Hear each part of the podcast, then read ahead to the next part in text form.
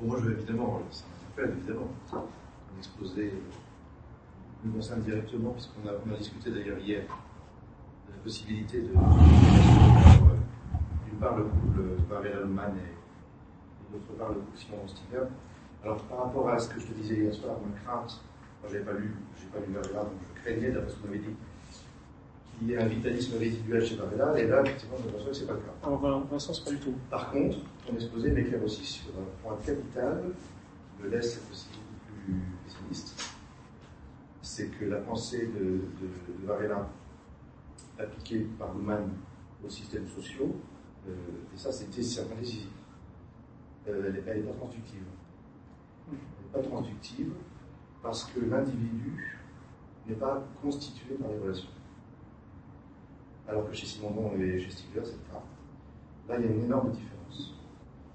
Euh, alors, il y a un autre point qui m'interpelle, c'est que quand parlais d'une- d'un petit changement dans un système qui implique un autre petit changement dans un autre système par traduction, c'est d'ailleurs là toute la différence avec, avec ce qu'on appelle la Exactement. Ce, ce changement-là, qui se transpose d'un système à l'autre par traduction, et non pas par une relation constructive au sens de Simon Stigler, ce changement-là, moi, je voudrais le penser, c'est mon programme cette fois-ci non plus Deviens, mais personnel, je voudrais le penser, mais non pas dans les réalités des systèmes, mais au niveau de ce que j'appelle les dimensions d'une même signification. Tu prends un mot en tant que signification et tu l'éclates en plusieurs dimensions. Et je voudrais penser ce genre de choses à l'intérieur. L'éclater au sens de Simondon, du déphasage, de. Non. Non, non, non, là c'est une pratique autre qui est, je dirais, euh, c'est ma pratique post-wittgensteinienne comme pensée puissance, qui vient en deçà de l'ontologie génétique et vous sortira, normalement, si j'y réussis, si je réussis, l'ontologie génétique de Simondon en sortira. Non plus comme philosophie première, non, mais comme philosophie seconde, comme traduction seconde et unidimensionnelle d'une pensée qui éclate les, les significations de manière pluridimensionnelle. Et là, moi, je, je, fais ce genre, je ferai ce genre de choses. Mais ce ne sera pas une pensée de système réel, ce sera une pensée de dimension à l'intérieur des significations. Donc là, il y aura une pensée de, de la traduction d'une dimension dans, dans une autre, qui ensuite en fera émerger l'ontologie génétique de Simondon et de Stigler à propos du transindividuel chez Bernard. Et donc, on aura un système de traduction qui se transformera ensuite en une pensée transductive. Là, on a une pensée non transductive, mais traductive à propos non pas de signification, mais de réalité. Sur le fait que c'est pas transductif, moi je ne peux pas juger, je comprends grosso modo, mais je maîtrise tellement mal encore le. je, découvre ces jours-ci hein, l'aspect simondonien. Euh, une différence claire, c'est que euh, euh, la théorie de l'autopoïèse, c'est une théorie dont la grande ambition, c'est déjà une grande ambition, c'est uniquement de rendre compte du vivant. Alors que la théorie de Simondon, c'est une théorie qui rend compte de l'être. Donc. Il y a une primauté abyssale de la théorie de Simondon. Enfin, dans le meilleur des cas, l'autopoïèse arrive au bout d'un long chemin euh, par le, parcours simondonien. Mais c'est très peu ambitieux d'un certain point de vue. C'est simplement une théorie de comment un agencement mécanique d'atomes donne atomes et euh, énergie, euh, donne, du vivant. C'est très ambitieux d'un certain point de vue, mais par rapport comparé à Simondon, qui donne encore une fois une théorie de l'être, où étonnamment l'être n'est pas pris comme un Lego quelque chose, mais comme quel- quelque chose qui a des soubassements déjà très structurés. Euh, donc c'est ce qu'il appelle le, pré- le pré-individuel. Bon, il y, a- une différence énorme entre les deux. hein, voilà.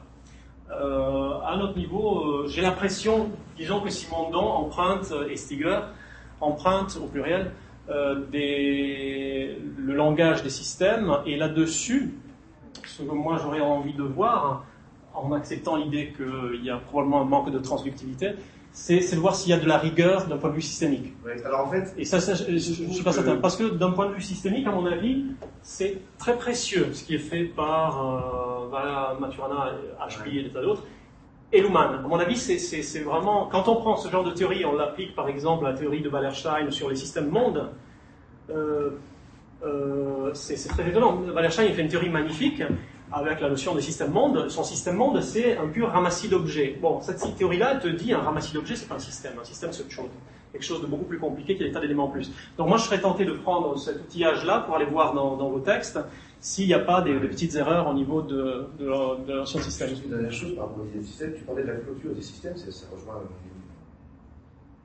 Je disais que c'était pas transductif. Parce qu'en fait, ça c'est la seconde cybernétique. Hein, là, c'est ce qu'on appelle la seconde cybernétique. Oui.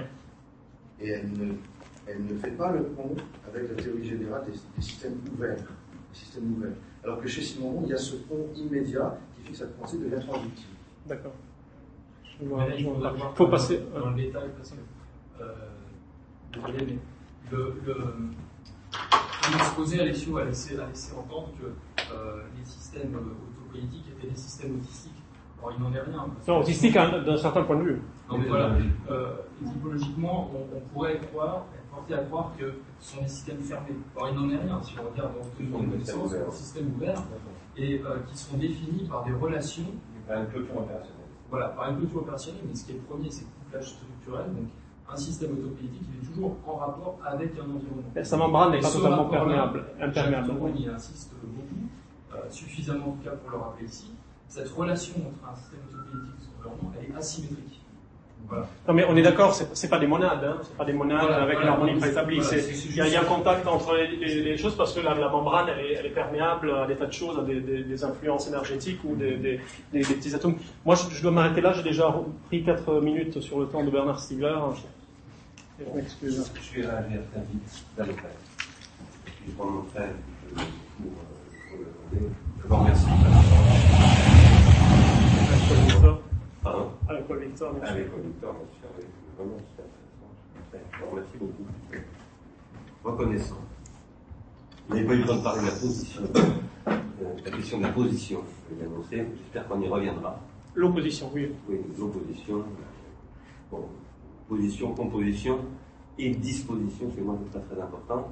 Euh, c'est une chose dont on n'a pas du tout parlé aujourd'hui. On n'a pas parlé de ce que j'appelle la grammatisation, et en particulier ce que j'appelle les, autres points de dispositifs que j'appelle orthothétiques qui permettent de poser des choses.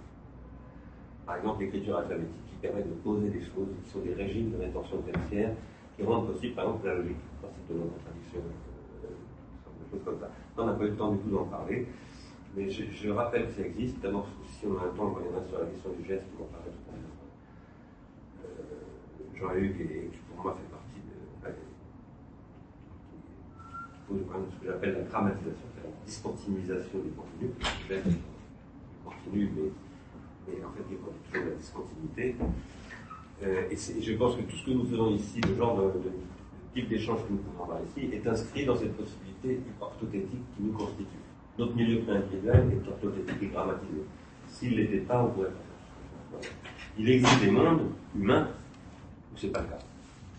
Par exemple, ce dont on a parlé tout à l'heure, dans la forêt euh, des, des euh, on n'est pas dans un régime de pas. Et ça, c'est extrêmement important de faire des, enfin, de, faire des variations. Des variations pas simplement imaginaires, mais aussi méthodologiques par rapport à ça. Alors, ce matin, euh, on a parlé, de, par exemple, des, de la forestation, de, la, de, la, de, la, de ce mode de vie tout à fait extraordinaire d'ailleurs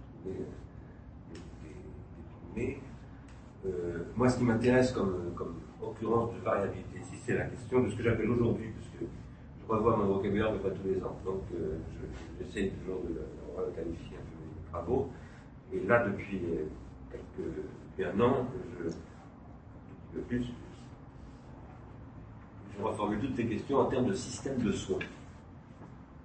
tout ce dont on a parlé là, par exemple, euh, parler de la religion, du système juridique, enfin, de la théorie du système de, de l'humain, etc. Pour moi, ce sont des systèmes de soins. Et ce qui me fait fonctionner, moi, c'est euh, ce qui m'inquiète aujourd'hui, parce qu'un philosophe, en fait, ce qui fait fonctionner, c'est l'inquiétude.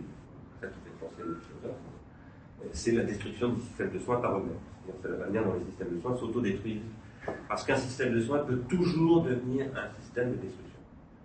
Euh, un système de soins, par nature, manipule des, des, des drogues des remèdes qui sont aussi des poisons, ce que j'appelle des pharmacas, on reprend l'expression du Platon. Et donc un bon système de parler du chaman, le chaman, le chaman manipule des drogues, des substances toxiques, et, avec le toxique, il fait du soin, il produit du soin. Euh, mais c'est pareil avec Internet, c'est pareil avec n'importe quoi, avec le CO2, avec tout ce qu'on veut, avec les gens même. On peut avoir une relation amoureuse avec quelqu'un qui, d'après cette relation amoureuse, devient une relation de haine, de destruction. C'est dans, ces choses-là que je, me situe aujourd'hui. Et ces questions de soins, je les traite sous le régime de ce que j'appelle les questions de l'attention. En français, soins et attention, c'est des synonymes. L'intérêt de passer au mot d'attention, on parlait d'attention flottante, je vais aller vérifier dans, le texte de Freud que c'est bien en français attention flottante. C'est énormément, je ne savais pas que c'était cette expression en français. Attention, quand on passe par la phénologie, c'est ce qui résulte des rétentions et des protensions.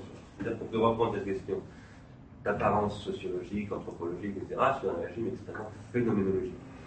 Moi, je suis très attaché à la phénoménologie, que j'ai essayé de critiquer, outre c'est une très grande pensée philosophique et c'est une méthode de pensée, qui est donc une technique, là pour moi. Euh, J'y suis attaché parce qu'elle est, est.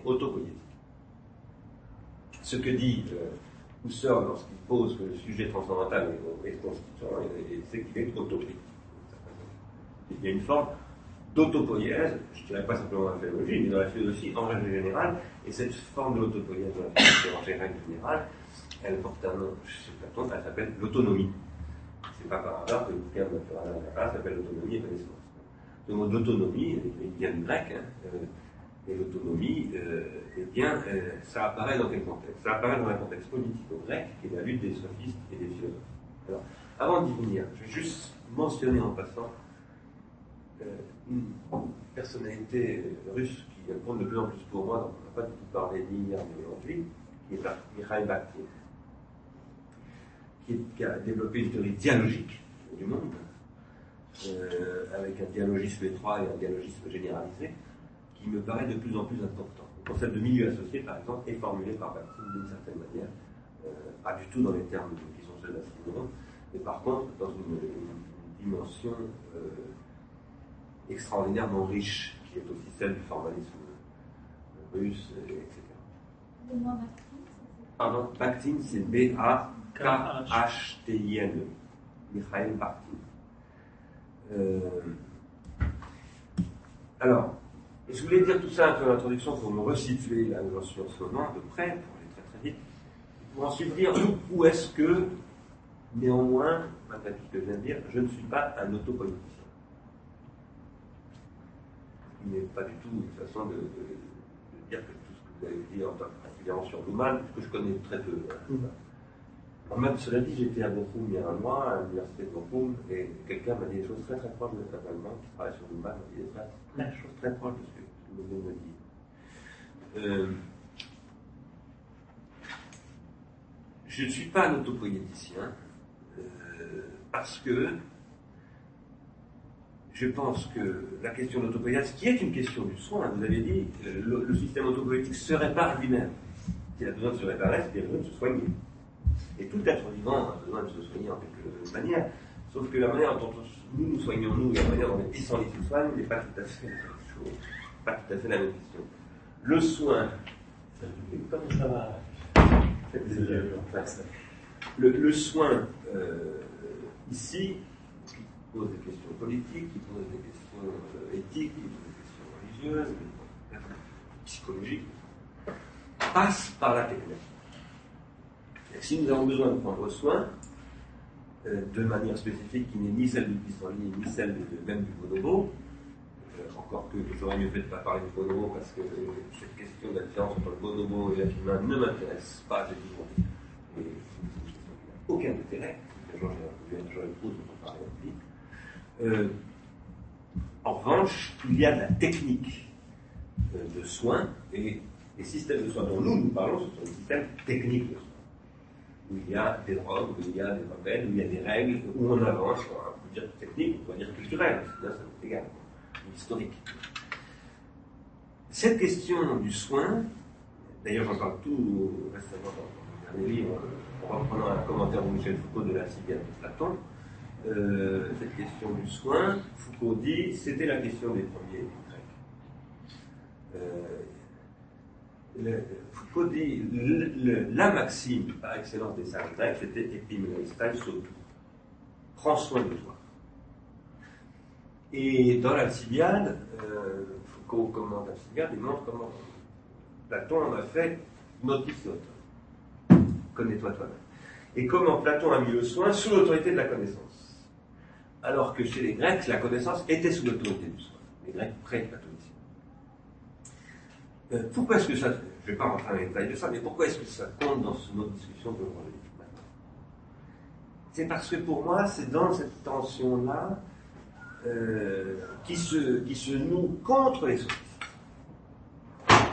Contre les sophistes qui sont eux-mêmes des figures qui apparaissent comme une perversion d'un pharmacone qui s'appelle l'écriture, et que moi j'appelle la grammatisation de la parole. Euh, la philosophie va s'opposer à la sophistique en disant vous êtes des hétéronomes, nous, nous sommes des autonomes. Vous, vous, vous, hétéronomisez les âmes, donc vous les mettez sous dépendance, en fait vous les aliénez, on dirait dans un langage martien, alors que la seule dignité d'existence, la seule manière de prendre soin de soi, c'est de cultiver son autonomie, sa souveraineté. Par exemple, la langue de Hegel, Et je crois que la grande question moi, ce qui m'apporte, ce qui me fait fonctionner depuis une trentaine d'années maintenant, et écrire ce que je fais, c'est que je pense que euh, on n'est ni dans l'autonomie, ni dans l'hétéronomie, mais on est dans ce qu'on a appelé, j'en avais parlé d'ailleurs avec Darala à une époque, parce que j'ai fait venir plusieurs fois à euh, l'autonomie sous dépendance. Il n'y a pas de, de, de pure autopoïèse. Je ne crois pas qu'il y ait de pure autopoïèse. Euh, ni dans le vivant d'ailleurs, ni dans l'humain, mais surtout pas dans l'humain. Il n'y a pas non plus de pure hétéropoïèse. Le pure hétéropoïèse, c'est un monde de machines. Une machine est absolument hétéropoïétique. Euh, un, être vivant, humain ou pas, est, est, autopoïétique, mais l'être humain est hétéro-autopoïétique. Qu'il il, il, développe, il tend vers l'autopoïétique et aux conditions d'une hétéronomie. Euh, alors, là, je voudrais ramener les questions varéliennes, maturaniennes ou noumaniennes vers Platon. La théorie platonicienne de l'anamnèse, c'est une théorie platonoïenne. Quand, quand, Platon fait dire à Ménon, enfin, quand Socrate fait dire à l'esclave de Ménon qu'il a tout trouvé en lui-même, c'est que la géométrie est pas une géométrie. Ça, ça va prendre un autre nom. L'évêque Kant s'appelle le transcendantal. C'est pas, pas très original, finalement. Ce qui est très original dans la théorie autopolitique, c'est que c'est à partir des formalismes relationnels de la biologie qu'on va refonder le truc. Et alors là, à partir, effectivement, d'une démarche sans mystère. C'est-à-dire des processus qui prennent, qui fonctionnent, des agrégats, qui font émerger des situations autopoïétiques.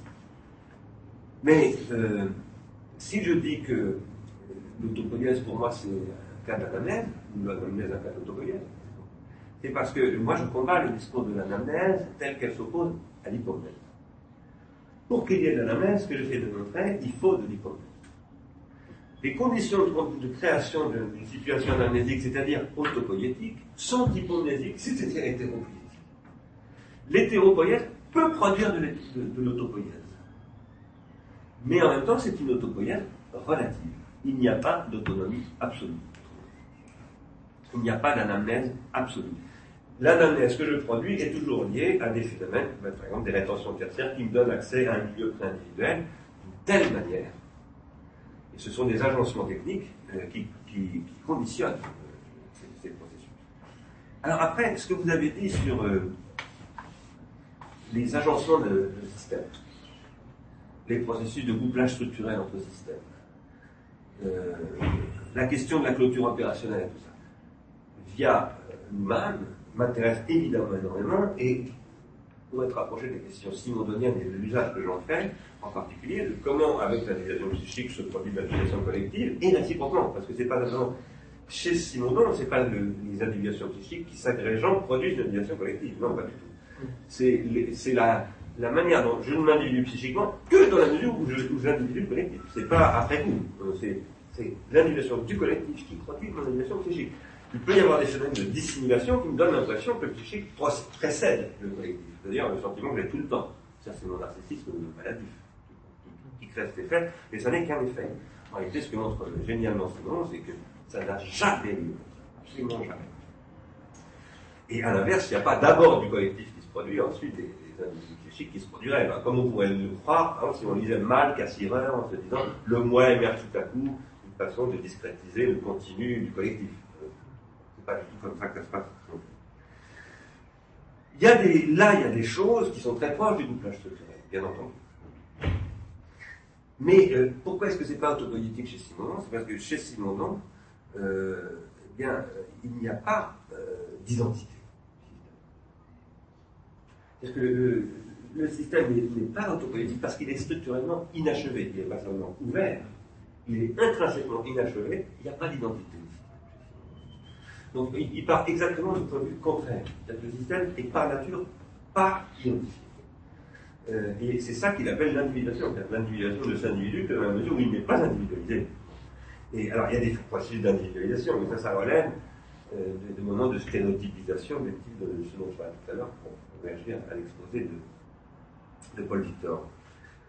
Euh, vous parliez de système juridique, éducatif, et là, je me retrouve en plein. Moi, j'ai repris à la fois Bertrand Amphi, euh, euh, Bertrand Gilles, qui a fait une théorie historique, pas très ambitieuse au plan conceptuel et philosophique, mais très, très utile pour faire de l'histoire, l'histoire des, sociétés modernes. Euh, évidemment, moi, je considère qu'il y a un système spécifique dans tous ces systèmes, qui est le système technique. Puisque le premier concept de système que j'ai développé à Gilles, c'est le concept de système technique. Et ce système technique, il est un intrinsèquement hétéropolitique. Ça ne veut pas dire qu'il ne, s'individue pas, parce qu'en tant qu'il est, euh, comment dire, euh, vectorisé par les autres systèmes, parce qu'il n'existe qu'à travers les autres systèmes, transductivement, les autres systèmes l'individuent, et il s'individue avec ses propres lois, puisque le, système technique a ses lois. La, théorie de Bertrand c'est que chaque époque de système technique, on doit en identifier les lois. Bon, par exemple, un système du végétal, ça ne marche pas. Et ça, euh, après, en revanche, il y a des, lois structurelles de théorie des systèmes techniques qui sont euh, génériques selon, euh, selon Bertrand. Pour moi, le système euh, technique, il a une caractéristique, c'est qu'il est hétéronomique à tous les autres systèmes. Donc c'est lui qui apporte l'hétéronomie à tous les autres systèmes. Mais ce n'est pas une contradiction, l'hétéronomie chez moi, par rapport à, à l'autonomie, ou l'hétéropoïèse par rapport à l'autopoïèse. Ce que je veux dire par là, c'est que l'hypomnésique, par exemple, pour revenir à ce que je disais tout à l'heure, peut être très, très hétéropoïétique, euh, et au sens où peut euh, engendrer, avec des sophistes tels que les présents de Socrate, en tout cas chez les jeunes Athéniens, un phénomène de création de dépendance, les empêcher de penser par eux-mêmes, euh, et tout ça, le, court-circuiter, produire ce que j'appelle des courts-circuits dans la transindividuation. Et à partir de là, euh, ça produit beaucoup de toxicité. Ça produit de la désindividuation bien sûr, n'étant pas un problème spécifique à notre époque. À notre époque, il est simplement un problème industriel et planétaire. Alors que euh, dans d'autres systèmes, il est plus localisé et moins massif. Il n'est pas au cœur du, système. Euh, mais le, même dispositif hypomnésique est ce qui va permettre de lutter contre l'hétéronomie sophistique. Euh, et, et c'est par le même dispositif hétéronomique qu'on va produire de l'autopoïèse. C'est pourquoi je dis que moi, ce qui m'intéresse en réalité, c'est les questions de ce que j'appelle la pharmacologie générale. C'est-à-dire que je redistribue toutes les questions de système, de soins, d'autopoïèse, d'anamnèse, etc., en une pharmacologie générale. Où je crois qu'à notre époque, ce qui est très important, c'est de, qualifier pharmacologiquement euh, les, spectres des pharmacas. C'est-à-dire un, un pharmacone, a, il a un spectre avec un pôle positif et un pôle négatif. Euh, le négatif étant le positif renversé, hein, d'ailleurs. C'est pas, pas, ontologique. On ne peut pas dire ontologiquement il y a ça qui est négatif. C'est jamais ontologique. Ce sont des dispositifs. Au sens où Foucault parle de dispositifs. Et, ce que je crois, c'est que le rôle de la philosophie, c'est de décrire ces dispositifs. Et à partir de ces descriptions des dispositifs, de faire des propositions à la société pour qu'elle invente des thérapeutiques, dont la psychanalyse est la plus importante, euh, à, à mon avis, aujourd'hui. Euh, et c'est pas la seule.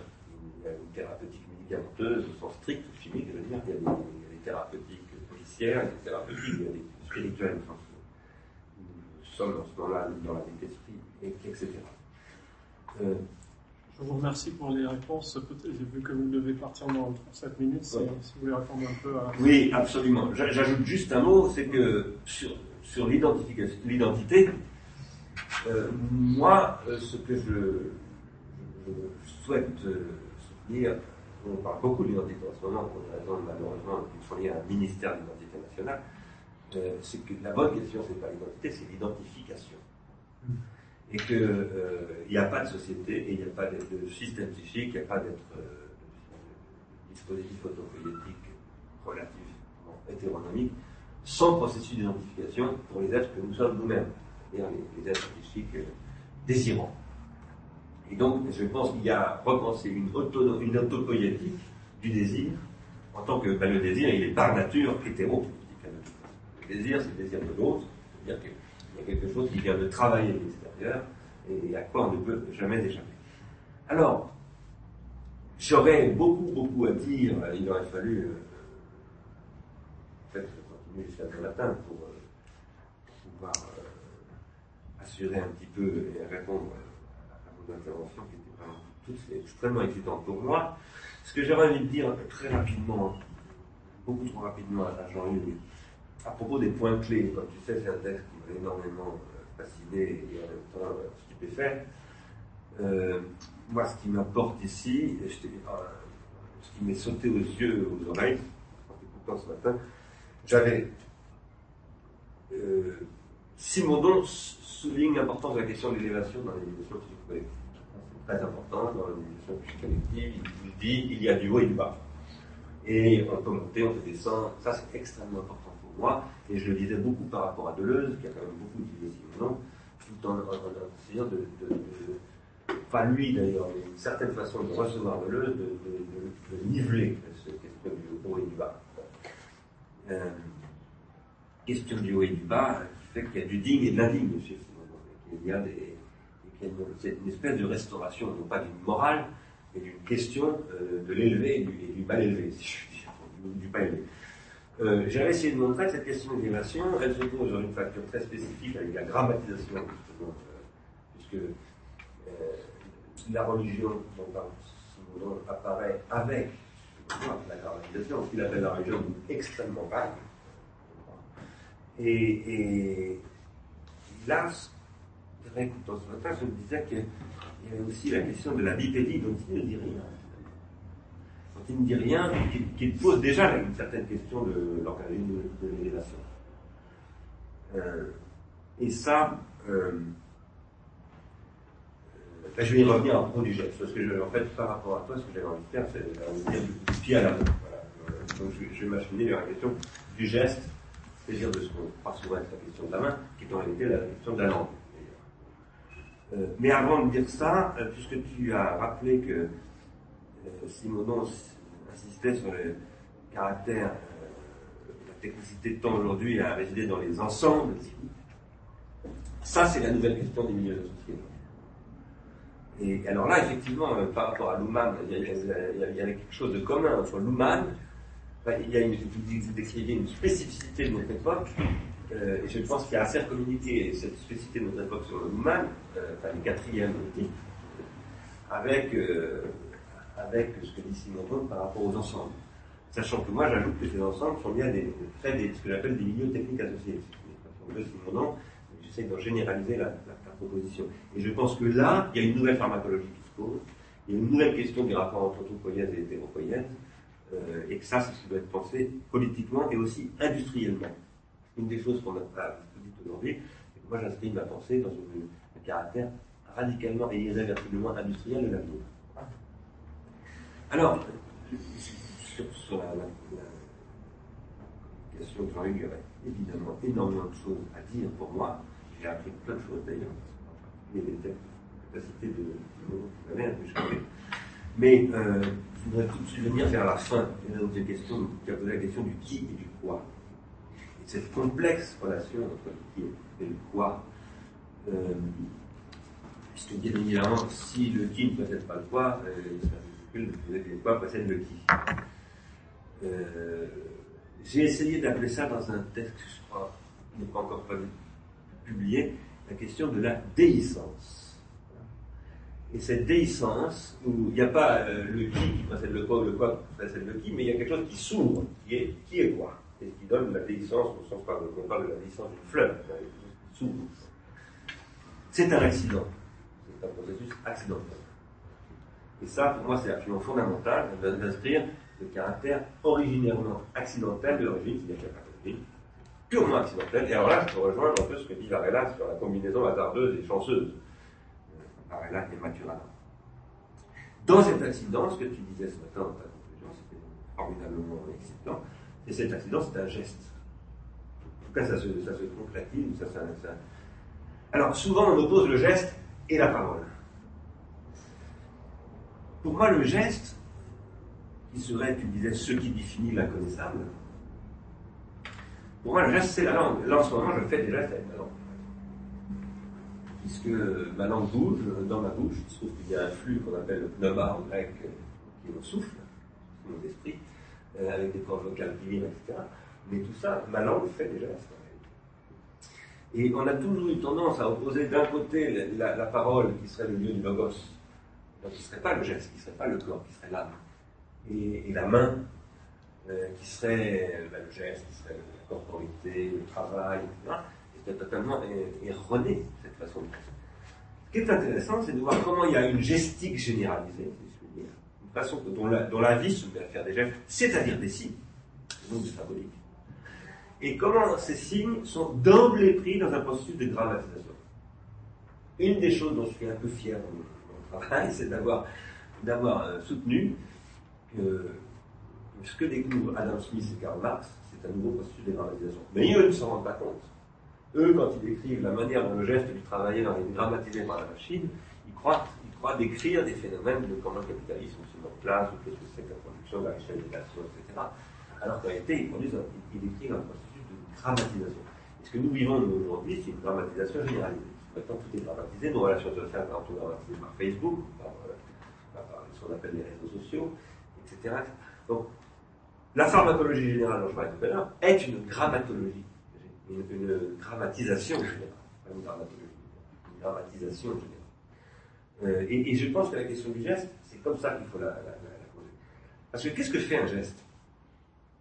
Un geste grammatique dès le départ.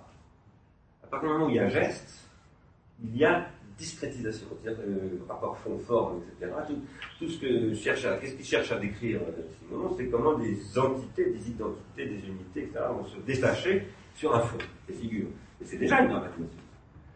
Euh, et, alors qu'il y, y, a des processus de dramatisation extrêmement anciens et presque incompréhensibles, euh, inimaginables pour nous, parce qu'on n'a absolument aucune trace, le silex dure, mais il y a plein de choses qui ne durent pas. Le silex dure parce qu'il est dur. il est dur pour durer. Euh, il y a quelque chose entre dureté et, durée ici qui est très très important. Dans la pensée de la pharmacologie, cette question de la matérialité, de la dureté de la matière, ou de sa souplesse, etc., est quelque chose d'essentiel. Euh, alors, je voudrais, et j'arrête, un peu de temps, je voudrais quand même réagir un tout petit peu, très rapidement, parce qu'on a, on a beaucoup discuté, cela dit, après l'intervention de, ce matin, mais je voudrais quand même revenir un tout petit peu sur euh, ce que disait Paul Victor, en particulier à propos de la question de la sélection, dont, je redis, je l'avais un petit peu dit ce matin, je crois, mais je le répète, la sélection, elle est ni authentique ni inauthentique, elle est pharmacologique. C'est-à-dire que je sélectionne quelque chose, ce que j'ai sélectionné n'est évaluable que par rapport aux futures sélections que je pourrais faire à partir de cette sélection. François, ça va une valeur. C'est dans la chaîne qui est le processus d'individuation. La sélection prend son sens. Et cette chaîne, c'est ce que j'appelle moi le processus de transindividuation. Ici, juste un mot. en ce moment même, nous sommes dans un séminaire, nous nous co-individuons. Enfin, en tout cas, nous essayons de le faire. C'est ce qu'on nous décide. C'est à ça que c'est un séminaire. Chacun d'entre nous s'individue en écoutant, en prenant la parole, tour à tour, Dans un milieu dialogique, actif. Mais cette co-individuation n'est pas forcément une transindividuation. Euh, la transindividuation, c'est ce qui va faire que, par exemple, je ne sais pas, on va dire, il s'est passé quelque chose dans ce séminaire, on a appris un truc, on, partage quelque chose en commun depuis le séminaire avec Dieu. Ça, c'est une transindividuation. Mais il peut y avoir des tas de co-individuations qui ne donnent pas lieu à transindividuation. Cette transindividuation, c'est un processus de sélection. Avec ce que j'appelle des circuits de transindividuation, qui peuvent être soit des courts-circuits. Par exemple, je vais sélectionner en vous, court-circuitant, en disant, Bah, je sais pas, par exemple, Bob m'a posé des questions ce matin, hop, j'ai court-circuité le truc en disant, tu m'emmerdes avec tes questions, de toute façon, et, et je vais anéantir la question. Euh, donc je vais essayer de le faire. Ou je peux aussi, au contraire, en faire ce que j'appelle un long circuit, et essayer de, reprendre la, question, comme une forme de sélection, et essayer de m'en nourrir. Et il y a tout un champ de possibilités, euh, je décris des extrêmes. Ça, c'est des processus de transindividuation. Et les processus de transindividuation sont des processus de sélection. Alors, euh, votre question, Victor, c'était pourquoi j'adhère à une question plutôt, à une chose plutôt qu'à une autre chose? Ça, j'aime bien ce genre de question. C'est une vraie question philosophique, ça. Pourquoi j'adhère à une chose plutôt qu'à une autre chose? C'est vraiment une question philosophique. C'est la question du désir. Moi, je propose que cette question, on la reprenne systématiquement au titre d'une question du désir. Et là, euh, on avait un petit peu parlé de, vouloir croire. là, je suis aristotélicien. C'est-à-dire que, et, j'essaye de faire une lecture aristotélicienne de la psychanalyse, aussi bien freudienne d'ailleurs que, que. Euh, et pour moi, la très grande découverte de Freud, c'est que le désir, ça n'est pas la pulsion, et que, et que le désir, c'est C'est et ça n'est pas. Et ça, c'est de la métastabilisation. Les systèmes de soins sont des systèmes de métastabilisation de cette inconciliable et inconnaissable situation qui n'est pas tranchée, qui ne sera jamais tranchée, raison pour laquelle d'ailleurs il n'y a pas d'identité. Euh, ici, euh, j'essaie d'interpréter toute la tradition du noétique, qui est quand même le nom du philosophique, le le nous, c'est la question du pratique. J'essaie de réinterpréter toute la question du, du comme la question d'un passage à l'acte transgressif, euh, pathologique, mais une pathologie au sens nietzschéen, c'est-à-dire une grande maladie, une, maladie par laquelle on se soigne.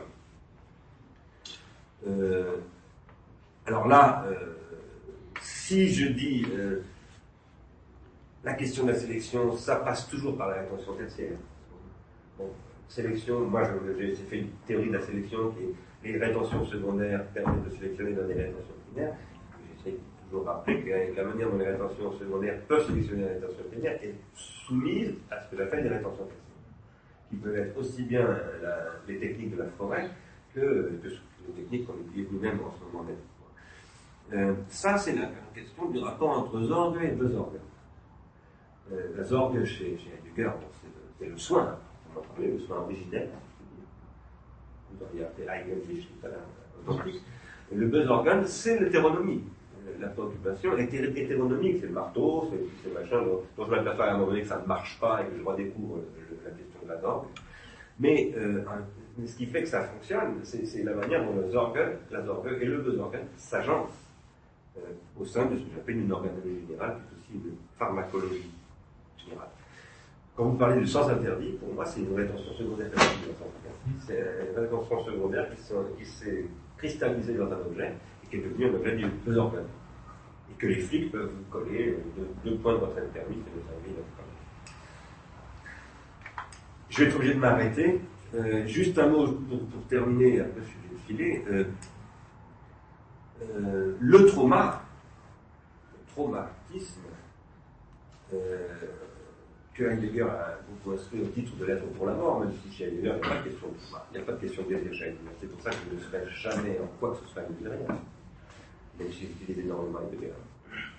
Il n'y a aucune place possible de désir chez Heidegger dans la vie. Euh, cette question de l'être pour la mort, pour moi, c'est en fait c'est la question du défaut originaire de.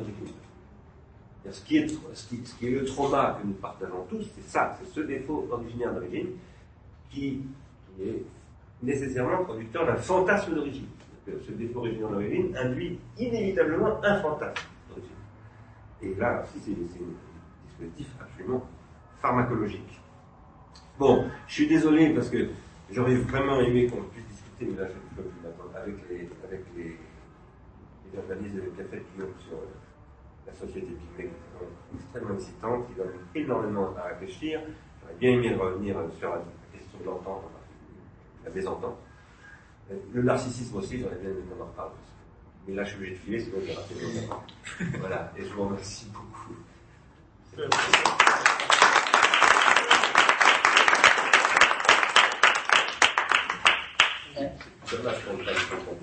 J'ai pas, j'ai pas pu faire autrement, mais je tenais au moins. T'es là pour. pour euh, Je suis là jusqu'à la fin du mois de mars. Ah bon? Mais je suis pas en vacances. Là, je m'en doute. Là, je suis bien content.